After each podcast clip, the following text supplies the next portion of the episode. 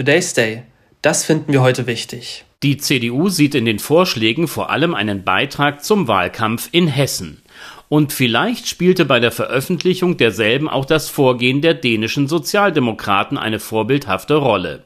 Diese hatten durch vergleichbar restriktive Maßnahmen, was den Aufenthalt sowie Abschiebungen von Flüchtlingen betrifft, Wähler vom rechten Rand gewinnen können. Frau Faeser, Bundesinnenministerin und Spitzenkandidatin der SPD bei der anstehenden Landtagswahl in Hessen, jedenfalls brachte am 3. August dieses Jahres das Thema Verschärfung der Abschieberegelungen mit Hilfe eines 35 Seiten umfassenden Papiers in die öffentliche Diskussion. Unter anderem geht es ihr um den Ausreisegewahrsam.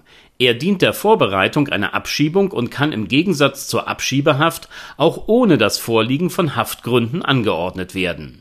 Ist der Betroffene nach Meinung der zuständigen Behörden ausreiseunwillig und oder wurde die Ausreisepflicht um 30 Tage überschritten, reicht das aus um jemanden bis zu zehn Tage so unterzubringen, dass die vorzunehmende Abschiebung schnell vollzogen werden kann. Die Dauer dieses Gewahrsams möchte die Innenministerin auf bis zu 28 Tage ausdehnen, sodass die vollziehenden Behörden mehr Zeit haben, das zwangsweise Verlassen des Landes in Ruhe vorzubereiten. Das Problemfeld Identifizierung.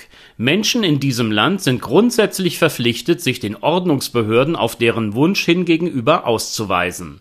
Kann dies jemand nicht, so schlägt Frau Faeser vor, dass die Zuständigen das Handy des Betroffenen auslesen oder gegebenenfalls Schließfächer durchsuchen dürfen, um festzustellen, wer derjenige ist. Hintergrund Abschiebungen scheitern häufig daran, dass man die Identität der aus dem Land zu verbringenden Person nicht bestimmen kann. Außerdem, die mit der Durchführung einer solchen Maßnahme betrauten Mitarbeiter sollen die Möglichkeit erhalten, nicht nur das Zimmer des Betroffenen in zum Beispiel einer Flüchtlingsunterkunft zu betreten, sondern auch weitere Räume.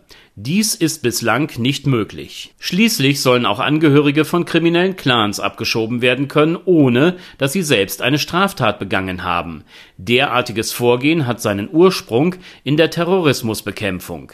Dieser Vorschlag stammt übrigens nicht von Faeser selbst, sondern von einigen Bundesländern.